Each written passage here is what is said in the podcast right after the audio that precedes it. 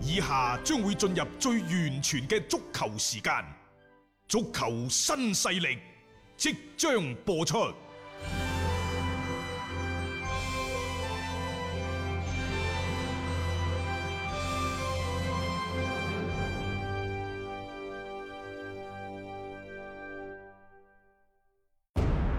足球場，英雄地，幾多難忘時刻。攞翻住個波，從廣州太陽神到恒大富力，哎從東較場驚天一射到亞冠加冕，從童話變成現實，從英雄變成傳奇。最偉大嘅球員，最不可思議嘅入球，勝敗之間只有一線。神奇之處，魅力所在，一比零啊！各位，只可意會，更可言傳。足球新勢力，各位朋友好，歡迎收聽今日嘅足球新勢力。喺呢個週末呢，大家仍然將嗰個關注嘅焦點放咗喺美斯同埋巴塞羅那嘅身上，因為喺前日呢，美斯已經係對外一紙官宣留隊，係嚟緊一年呢都唔會另作他頭。啊！但係佢喺接受西班牙當地媒體進球網嘅採訪當中就講得好清楚啦，佢唔開心。係啊其實佢真係想走嘅，即係一方面係留隊，嗯，但係我唔開無可心。奈何，但係講俾你聽，我真係唔願意留喺度，係、嗯被逼無奈之下我再留嘅啫。咁啊、好啦，呢邊美斯發表完呢一個官宣之後，嗰邊就有記者，你做呢一個行家，你做呢一個採訪嘅嗰個人，你都會問，誒又睇睇對家係咩反應啊？係咪？嗯係啊咁所以第一時間就撩咗巴圖美奧，話主席先生，係嗰邊啊球王已經講咗嘢咯喎。嗯，唔知你對佢嗰番言論有咩回應呢？巴圖美奧話：唉。回應嗰個就傻仔 啦！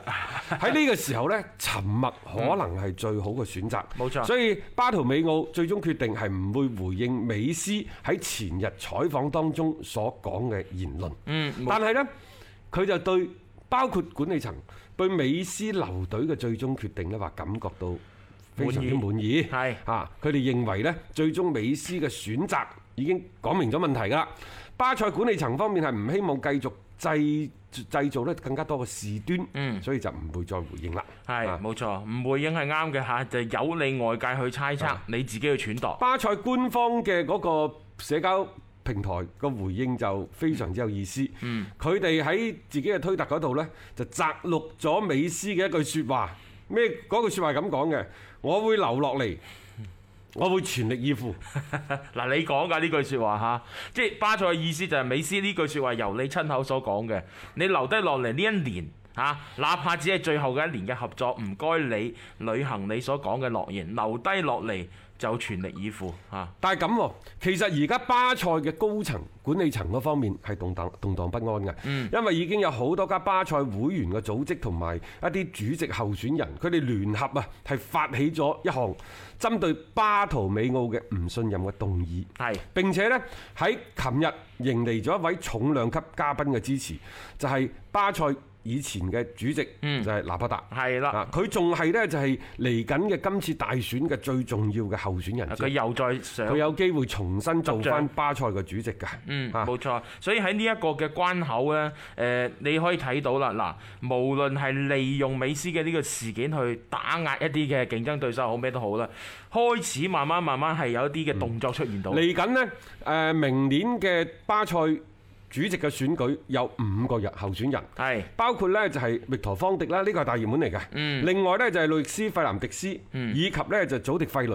嗯其實呢三個人呢已經喺針對現任主席巴圖美奧嘅不信任動議嗰度係簽咗名㗎啦。係拿破達係第四個，啊係嗯亦都係份量最重一個。仲有一個呢叫做比尼迪托，係啦，就呢位人五兄呢就未喐過嘅。啊五暫位時未喐嘅仁兄，可能就係未來嘅大誒呢、個主席選舉嘅就係呢呢幾個人裏面揀出嚟。咁要幾多份呢一個嘅簽名，即係會員嘅簽名就可以誒展開呢一個不信任嘅動議呢嗯係、需要一萬六千份嘅會員簽名，會員啊嚇，大家唔好覺得即係唔係個個簽名得係㗎。啊，一定要會員，你符合咁嘅資格，你有咁樣樣嘅，即係老實講就係啲投票權嘅嗰班人啦，你得到有一萬六千份嘅簽名先得啊。，仲有一樣嘢非常之好玩嘅。嗯呢度前日嚇，美斯啱啱宣布留隊一年，琴日馬上就傳出，基士文動咗心思想走啦。嗯 要走人啦嚇。你睇下其實呢，即係誒、呃我哋話敵人嘅敵人係朋友。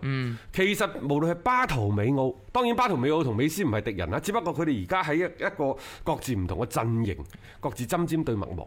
但係從呢一個鬥爭嘅策略嚟講呢，巴圖美奧係咪同朗奴高文企埋一齊啊？係，佢哋兩個係咪喺美斯嘅對面啊？嗯，冇錯。好啦，咁喺呢一個更衣室入邊，基士文算唔算喺美斯嘅對面呢？亦就話基士文同朗奴高文同巴圖美奧算唔算係啊，即係叫做企喺同一陣線呢？誒盟友唔一定係，但係起碼大家嘅利益仲有呢啲嘢嘢係唔可以講出嚟㗎，各啊位畫公仔真係唔可以畫出腸嘅，有啲可以畫出腸，譬如今日嘅主 持佢兩個人，大雄、張大斌，係啊 呢個冇問一 題。定要話俾你聽。但係有啲默契呢，就只可意會，嗯不可言傳，大家可能一個好微眼妙神嘅一個微笑，大家或者一個動作。已經心領神會啦，因為你知道大家個利益訴求或者你誒嗰一刻共同嘅一個所謂嘅對立面究竟係邊一個？只要佢哋清楚明白，你站在自己嘅一個利益立場上面，自自然會企埋一齊。啊因為朗奴高文呢，之前就揾基士文傾過，話只要美斯離隊，嗯你就一定會成為球隊嘅核心。係、一上任馬上揾基士文傾偈啊嚇啦，啊但係而家嘅情況呢，係美斯宣布留 隊。咁然之後，基士文何去何從呢？因為基士文其實舊年廿八歲，今年廿九歲，佢係職業生涯差唔多去到尾翼，就係嚟緊呢一兩年得啊得，唔得啊翻順德噶啦。冇錯啊。所以佢會係非常之緊張，佢等唔起，佢唔同迪比利嗰啲嗯係啊後生啊嘛後生嗰啲係等得起嘅，但係基士文呢，一眨眼，可能某一天一瞓覺 食，擘開隻眼，係啊，就迎嚟咗自己三十歲嘅生日。冇生錯日啊，即係嗰嗰頭宣布啊，美斯佢離開巴塞啦，啊，可能新嘅秩序會係重新整定。最關鍵啊，呢，就係佢以前喺馬體會一次又一次證明咗自己嘅成功，嗯，包括喺法國國家隊都係得嘅。係點解嚟到巴塞就唔得呢？係自己嘅選擇錯誤，真係同巴塞羅那八字唔夾，嗯抑或係同美斯，又或者而家巴塞嘅打法唔夾？喂，嚟咗知，既然知道錯啦，一八年嗰陣時想喐唔喐，想喐唔喐，最終決定留隊。係然之後一九年始終係撲咗過嚟，但係而家睇到涼涼啦， 係啊咁點辦呢？喂，走啦！反正我對巴塞有咩忠誠度可言，講你又咩唔同嘢你美呢啲斯啊係啊係嘛？你美斯喺度十幾年，喺度大，喺度慢慢慢慢。啊，冇需要孭啲包袱啊，真係。所以所以咧，基士文係好想走嘅，嗯，嗯梗係啦，呢個時候避避之則吉啊。但係咁喎，你而家想走有冇人接先？嗱，球員想走，作為對家即係接收嘅方，一定壓你價嘅，一定壓價，呢個係人之常情，喺生意場上都係咁做㗎啦。係啊但係巴塞本身係唔想折價出售，嘿嗱呢度呢又有一個嘅衝突點啦，一邊唔係好想賣，唔係好想折價賣，但另一邊。就想走，接收嗰方想撳低個價，可能呢就真正嘅成交價，佢哋雙方嘅期望值都差得比較遠，咁啊有排拗啊！有排拗啊，即係唔係話短短嘅呢一個下窗可以解決到嘅一個問題嚟嘅，即係我我感覺就係話，即係本身可能基士文嗰邊嘅陣營就覺得你嘿美斯同巴塞鬧到咁僵咧，即係可能走嘅機會大咧啊，咁佢又有機會咧就坐正㗎啦嘛啊，而另家全部如意算盤落空咗啦，冇錯，嗯另一邊廂呢，按照意大利媒體講法，咁關意大利媒體咩事呢？因為蘇亞雷斯一路都喺度傳聞加盟咗人達斯噶嘛，所係嗯以意大利媒體係嚟湊一個熱鬧。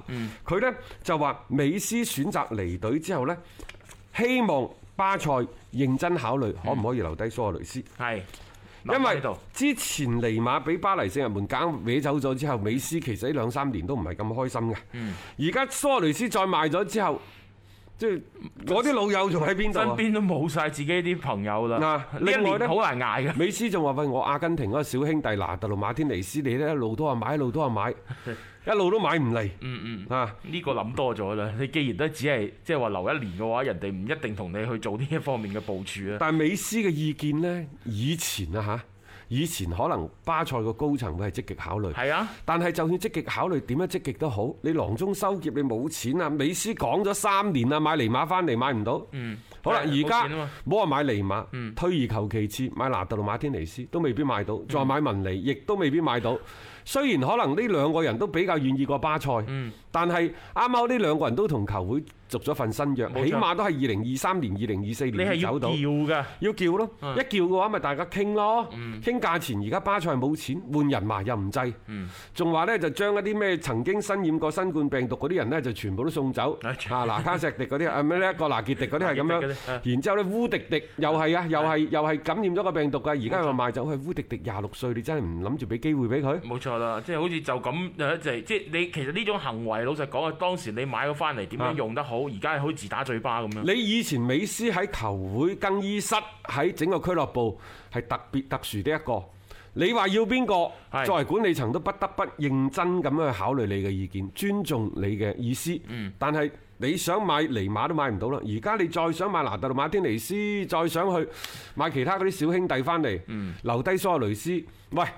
朗奴高文走馬上，我第一日已經好清楚咁講咗俾美斯聽，你喺更衣室嘅特權唔會冇啊將嘅享受落去啦。冇㗎，而且亦都同蘇亞雷斯講，你唔喺我嘅計劃裏面。嚇嗱，而家美斯走唔到啦，你係係咪代表住巴塞嘅高層以及朗奴高文真係剁唔落手先？總要揾啲人嚟祭旗唔係吧？剁唔落手，而係由頭到尾你賣唔出去。我賣唔出始去終都係呢個觀點。嗯當然啦，巴塞唔敢賣，呢、嗯個亦都非常之重要，因為作為巴圖美奧真係唔敢做巴塞球會歷史嘅罪人。係，佢有顧忌。所以佢咬住係七個億，然之後再得到西甲聯盟嘅支持。你美斯呢又唔想話即係為呢件事抹面嗯啊，乾脆其實美斯可以兜督將軍尋求國際足聯嘅支持，佢係啊之所以冇做，啊係因為佢對巴塞仍然係有一個份嘅愛喺度冇錯冇，錯所以算啦，唉，幫你留多年。但係留多年呢，就一發現以前嗰啲咩特特殊嘅嗰 啲權利係冇又晒。唔見晒。啊嗱，攞勞高文我都話啦，佢就好似個背脊嗰度孭住把刀，就係嚟劈你哋更衣劊室子啲手大佬嚟㗎嘅。嘛，係嚇啊！，而家到底買邊個唔買邊個？嗯，攞勞公民可能佢會係更加之硬淨。冇錯，即係反正就應該係高層嗰邊亦都賦予佢呢一種咁樣嘅權利。你睇下佢而家買邊個？第一，韋拿杜姆自己有；第二嗯，買迪比係， 因為又係自己有又啊，係自己有。係咯，買迪比嘅價錢係幾多啊？兩千五百萬啊！嗯，係講起兩千五百萬呢，就非常之好玩嘅。大巴黎嗰個咪轉會咗去愛華頓嗰個啊邊個嘅？阿蘭嘅。嗯阿蘭呢，其實舊年嘅時候，人哋想出出去出去同佢買啊，嗯係巴塞定係邊度同佢買？六千五百萬都唔買。唔買啊嘛，係啊，啊今年呢，賣咗去愛華頓，賣幾多錢啊？賣兩千五百萬。嗯即係講起迪比呢、個迪比從里昂賣去巴塞兩千五百萬，即係我哋講個題外話嚇。嗯啊哈真係好好玩。好啦，買誒維拿杜姆可能而家一千萬到千五萬，嗯你可以睇到誒巴塞第一就係唔到三張嘢佢唔一定 買，第二呢，佢而家真係囊中羞澀，從喂喺過去一兩個賽季唔夠一個億，你都唔好意思話巴塞要買人係啊，冇錯，而咩家迪比利啊、基士而文家啊全部嗰啲，撳到咁低啊，而家全部少過零啊！係，梗係啦，全部少過零真係冇錢啊嘛！你你諗下呢幾年裏邊你所投入嘅呢一筆嘅誒資金有幾多個產出先？呢班人個個仲要孭住咁貴嘅人工，擲住喺你嘅球會裏邊，你仲想以過億身價去再買啲人，唔可能噶啦。不過咁樣各位話翻轉頭，你話如果一個球員嘅觀點會影響成個俱樂部嘅決策，係咪係咪本身有啲本末倒置嘅？係啊，呢個咪就係凌駕咗俱樂部咯。係嘛？係啊即係過去嘅美斯，佢係咪有呢一種嘅情景出現呢？嗯嗱，係真係確實存在嘅。冇錯，就好似我哋對保羅普巴好多嘅個人嘅利益凌駕俱樂部之上，我哋大家鞭撻。點解我會對美斯咁客氣？我真係驚好，我好驚美斯啲腦殘粉。啊我我其實真係覺得美斯咁樣做係唔啱嘅，但我唔敢講啊！我都係向呢一個黑暗勢力低頭。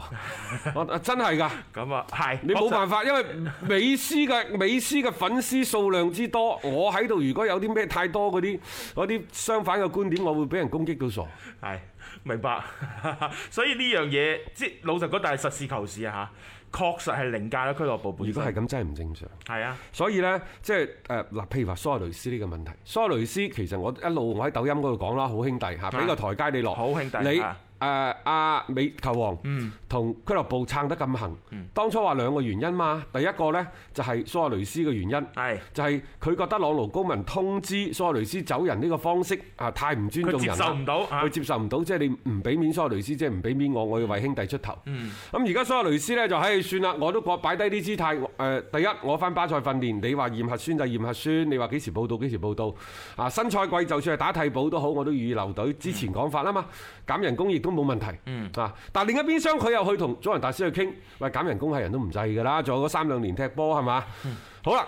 咁一方面我擺低個姿態，希望俾個台階俾球王落嚟；另一方面我都要諗住我個飯碗冇錯啦我揾食㗎。其實蘇亞雷斯一啲錯都冇，並且我覺得佢咁做好有情有義添。嗱，馬上美斯咪有個台階咪俾你落咗嗯冇嚟錯咯，即係又顧全大局，又唔唔犧牲到自己先啦。我覺得呢樣嘢好正常，因為職業生涯其實蘇亞雷斯剩低亦都冇幾年噶啦，啊能夠攞一份好嘅合約，係正點路解唔嘅唔搏啫？按照西班牙媒體講法呢，就朗奴高文喺買人同埋賣人呢個問題上，就未同美斯咧達成一致嘅意 向。嘿嗱嗱，即係你你覺得作為一個主教練買人， 係咪需要同呢一個陣中啲主力嘅大佬去傾偈呢？實際上係需要要嘅。傾嘅，要因傾為嘅。你成隊波都係圍繞住美斯去打，冇錯因為呢個亦都係阿根廷嘅傳 統。從七幾年嘅金巴斯開始，到後尾八十年代嘅啊馬馬拉當拿馬拉當係拿啊嗯等等，佢都係球星戰術。佢圍繞住嘅就係球王嘅特點。其實美斯何嘗唔一樣呢？都係圍繞住美斯。去佈置戰術喺阿根廷國家隊係咁樣，巴塞都係喺咁西巴塞亦都係咁樣，所以你徵求佢多啲嘅意見，一啲問題都冇。嗯但係可能屬於美斯最好嘅時代真係已經過去啦。係啊，即係此一時彼一時啊！冇錯即係呢樣嘢唔係話嗰種嘅方式方法唔啱，而係個時代已經變咗。美斯隨住你年紀增大，你嘅競技水準下滑，嗱，即係一個好簡單嘅，即係一個觀點嘅啫。你仲會唔會以美斯為核心，繼續咁作為一個未來嘅構建先？即係我覺得呢樣嘢本身係唔實際嘅，因為美斯你眼白睇住佢職業生涯已經去到一個倒數嘅階段，甚至乎而家講就係我淨係留一年啫嘛，佢想走啊嘛，咁你冇理由為咗嗰一年而去為美斯再去鋪一個咁樣嘅陣容出嚟，到時候佢拍拍屁股走咗之後，剩低落嚟嗰啲你要受嘅喎。我琴日喺抖音直播嗰度呢，我就講咗個觀點，我喺度喺電台節目呢度，我想重複一下。嗯，因為冇一隊俱樂部願意為一位三十三歲嘅老將去埋單，係去改變今後十年廿年嘅嗰個策略。嗯，美斯如果再過一年佢三十四歲啦，佢更加冇定去。當然啦，前提第一佢明年係自由身，第二降價。嗯。降身價、降身價降嗯收入，仲、有一樣嘢呢，即係美斯要走呢，可能更加多係一種為情懷出走。嗯就好似我哋話 C 朗，可能嚟緊呢一兩年之後，又或者明年，佢三十六歲、三十七歲，佢再翻翻去曼聯。嗯翻曼聯嘅時候，可能更加多係為咗退役之後嘅商業合作，係啊嗯亦都可能係一種嘅情懷嘅回歸。但係可能佢人工要減百分之五十，冇錯嗯甚至乎減百分之七十，你制唔制？甚至代表住佢基本上係職業生涯最後嘅。然之後喺個打法嚟講，曼聯亦都唔會話圍繞住你再去作一啲咩戰術啊嘅調整改變絕。對唔會啊！就好似當初伊巴謙莫域咁嚟緊嘅時候即插即用，但係喺唔改變我成隊波嘅技戰術打法、整體嘅風格策略嗰度，你拍埋嚟得就得，就打多啲；唔得嘅話就情懷回歸嚇。其實美斯嘅情況亦都可能一樣，係啊，就係無論你去大巴黎又好，去曼城又好，又或者即係你嚟中東嘅球隊踢波都好，去去中東嘅球隊踢波仲可能圍繞 住佢打戰術嗰。個冇問題。但係如果你話去英超、去法甲、包括去意甲等等嘅球隊呢，你更加多嘅，你一定要將個心態要改變。佢、嗯就係一種為情懷而轉會。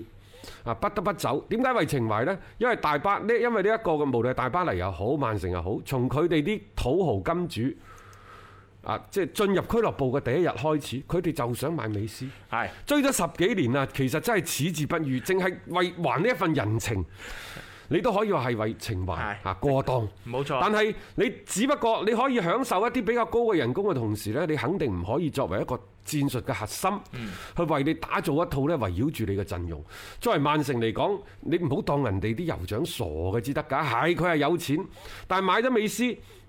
其一可能喺今時今日夾硬叫會一筆好高嘅轉會費，人工呢？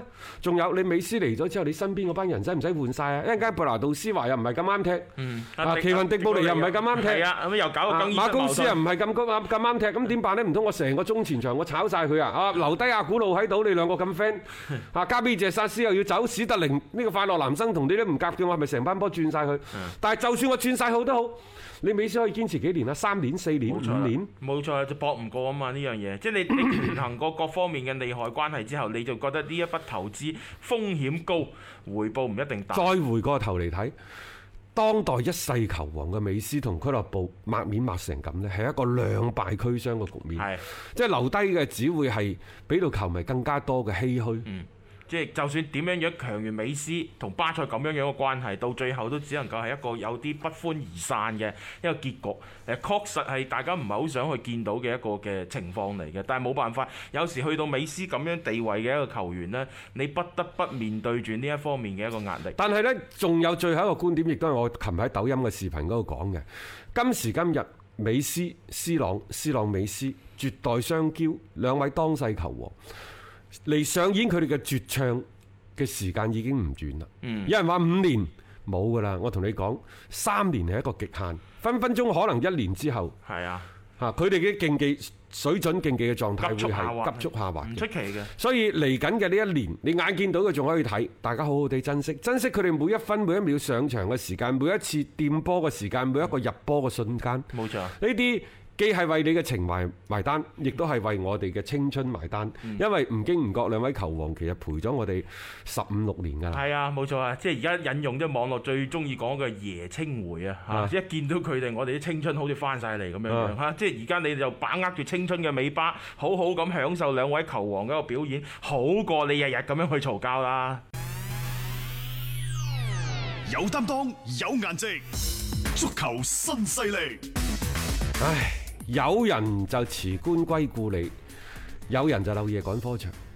當我哋感嘆美斯、斯朗開始步入職業生涯嘅黃昏，多少有啲英雄遲暮嗰陣時，另一邊廂啲廿歲出頭嗰啲少年球王係哇一撥又一撥咁嚟，湧出嚟啊！犀利吧？係啊，最新嘅就係夏維斯，誒，終於呢搬遷位啦利華古信嘅青訓球員，終於呢就下樹轉會啦。嗯嗯。誒，車路士官宣佢哋呢就係簽落咗利華古信嘅天才中前場球員夏維斯，雙方簽咗一份長約係五加一嘅。嗯。啊，去到二零二五年，甚至乎到二零二六年先至係到期。誒車路士而家已經構建咗自己嘅陣容，啊係啦，一個夏維斯幾呢長啊嚇係二十一歲嘅啫嗯，十歲嘅兩千年嚇，誒誒零九年，一九九九年出世嘅。嗯係係咁然之後十一歲嘅時候呢，就加盟到利華古信嘅青訓營，十八歲唔夠已經係代表利華古信一線隊去打波。喺上個賽季呢，就為利華古信上陣四十三次，十七個入波，九次助攻。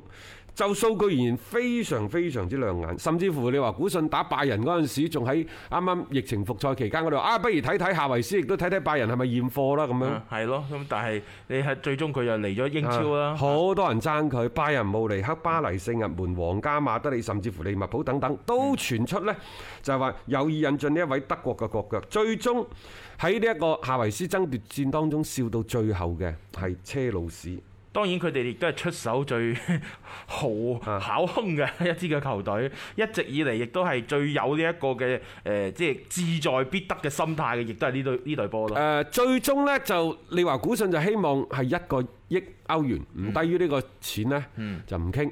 但係最終埋齋嘅時候，大概係八千七到九千萬度嘅。嗯其實喺疫情當下，即係你原先係一個億，而家打個九好犀折利㗎嗯已經啦好好㗎啦，因為佢後生啊，廿一歲咋。即係車路士亦都覺得呢一筆買賣係為佢未來作一個投資啦。啊，車路士嗰個女嘅嗰個 CEO 真係好勁。嗯好犀利！佢 即係佢啲出手，或者佢對呢一方面嘅一啲即係球員嘅引進各方面呢，佢即係好多時候都做到一啲非常之唔錯嘅手筆嘅嚇。咁你可以睇到，連夏維斯都過咗嚟嘅話呢，咁呢隊車路士嘅嗰個中前場啊，真係美如畫啊！嗰、個成個嘅陣容可以話係。一個大嘅一個升級。迪姆華拿，嗯，誒，然之後就斯耶茲唔係啊啊，迪姆華拿、加夏維斯呢哦一對德國嘅國腳前鋒嘅組合啊冇錯冇錯喺佢哋身邊仲有薛耶治，嗯喺後邊呢就有呢一個哲維爾、塔高斯華、嗯啊馬朗沙亞等等， 真係犀利太勁啦啊唔好忘今記年咗個普列石喺度㗎， 即係呢隊波又後生，跟住好打人又多。係啊，美神莫特啊，係啊譚美阿巴謙啊，我啲都唔知有冇位仲添啊有呢就係基奧特啦，係基奧特啊，交一路啊啊！你諗啊，成班波得㗎啦，誒不過就即係後防線嗰度始終係有隱患啊咯。夏維斯呢，就佢今次嘅轉會就令到佢成為咧德甲誒呢一個球會歷史上轉出嘅轉會費第二身價最高嘅球員，嗯係。第一高係嗯當年嘅迪比利。嗰個犀利嘅過億噶嘛嗰陣時嚇，你而家夏維斯都係問問馬嘅啫嘛。咁然之後呢，就誒奇雲迪布尼當初呢，就都係七千五百萬同和夫斯堡轉去曼城， O K 喎，啊拿比基達啦、啊普列石等等，全部都係過六千萬嘅。啊就而家睇除咗迪比利嗰個應該係嗰個價值係貶咗之外，啊嗱比基達都差啲，咁但係啊奇雲迪布尼同普列斯應該嗰個價碼都會係維持到，甚至乎有啲上。你可以期待嘅呢，就嚟緊呢個賽季，可能誒、呃車路士前場嘅三叉戟呢，就係迪姆華拿、夏維 斯加埋斯耶茲，嗯係啲咩美神莫特、譚美阿巴謙，誒包括基奧特嗰啲，只能夠退居後備。冇錯呢三個人啊，上個賽季喺各自嘅球隊總嘅入波數係六十個，但係助攻。有四十三個，嗯好恐怖嘅，亦就話佢哋直接參與到入球超過一 百個。係啊，即係如果咁樣換算啊，照揼過嚟我今年嘅車路士， 你諗下喺進攻端咁，哇，真係幾咁犀利。啊當然啦，啱啱我哋講到個沙亞呢，可能係作為一種補償，係佢會租借翻佢哋話股唔稅。緊要啊，出租後車生啊嘛佢出租車出租車，以往我成日都咁做嘅，你點知三兩年之後回收翻嚟會唔會有一個新嘅好好打嘅後衞啊？啊，原因呢就誒點解今年車路士咁多錢使？而家原因出嚟嗯就話呢，意大利有一個媒體叫 HLM，佢嗯呢就話其實夏薩特加盟皇家馬呢，你嘅轉會費就唔係之前報道嘅一個億嗯歐元，而係一點六億歐元。哇喂，呢樣嘢會唔會有啲咁多次當初古天奴轉會巴塞，嚇，係咯，到而家嘅夏薩特轉會皇家馬德即里？係換嗱咗成套啫。利物浦當初係因為古天奴轉走咗，就換咗兩個後邊嘅翻嚟，冇錯完成咗冠軍嘅拼圖。嚇啊！而家夏薩特嘅離開呢，可能亦都係幫佢換咗三大前鋒翻嚟喎。夏維斯係七千萬，嗯七千萬多啲，佢附加税算佢八加千萬係啊嗯啦，即係兩個加起身一點三億，一點三億英鎊大概就真係就等於一點五億歐元、一點六億歐元咁上下。係啊，即係等揼於翻住。揼翻落嚟啊嘛！如果打得出嚟嘅話呢，即係會唔會又係下一個利物浦嘅翻版？ 呢個其實幾值得係期待㗎。咁下星期誒英超就翻嚟㗎啦，到時大家就可以掩驗貨，睇睇呢一班新援喺林伯克特嘅手底下嗰個表現究竟會係點樣樣啊！ Hello，我係張達斌。每日傍晚六點到七點，我都會喺 FM 一零七七同大家做節目傾波經。而家係自媒體時代，除咗喺電台嘅節目，每一日我仲會喺抖音發布最新嘅短視頻內容。嚟抖音搜索斌哥廣播就可以揾到我啦，記得添加關注啊！另外，歡迎大家關注我嘅微信號碼，方便隨時交流。敲重點，唔係公眾號，係個人號啊！微信號碼係一三四一六三六孖五九八，一三四一六三六孖五九八。